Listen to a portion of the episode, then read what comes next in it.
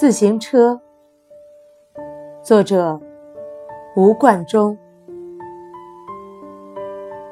我有过最辉煌的年代，那是自行车时代。晨曦，朝阳横扫古老的北京城，像蓝海一般涌动的北京人都被染上微微的、薄薄的一层阳光。我骑着自行车，一身蓝装。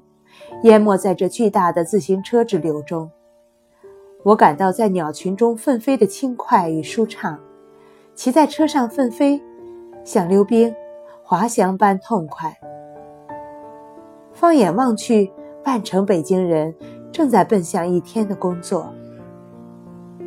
秦琼落魄到要卖马，太惨了。自行车正是我的宝马，我骑上它上班挣口粮。抚养妻儿，我骑着它到处写生，寻觅艺术。我的绘画作品大都是伏在自行车上爬进我那阴暗的破落之家的。想当年身强力壮，忽然想起香山的一片白杨林可入画，快马加鞭一小时到达，但很失望，立马回头，刚抵家，邻居正叫分过冬白菜。想在艺术而未成的宝马立即改驮白菜了。我初次看意大利电影《偷自行车的人》，真是感动极了，可以说是我此生看过的最受感动的影片。不过，如果今日重放，估计很少会有人感兴趣了。当我搬入高楼，楼下又无存车处，于是秦琼不得不卖马了。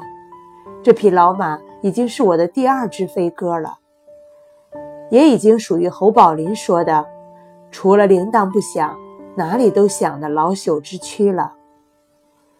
一夜西风，北京城变得洋腔洋调，满眼玻璃幕墙，交通处处受阻，马路上密密的汽车都被规范在路标路轨中，就像湖里的鱼。都被困在鱼段中，活活的鱼不能自由穿游跳跃，堵车，车之洪流被堵住了。从高处往低处看，北京城成了五彩缤纷的停车场，大路朝天，大家走。现在大家不能走，难得看到两三辆自行车，他们悄悄地划过堵塞的大道。钻入羊肠小道，扬长而去。人要生存，看来意图尚多。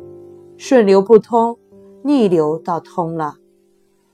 我坐在车里，细观车外五花八门之伎俩，耐心等待。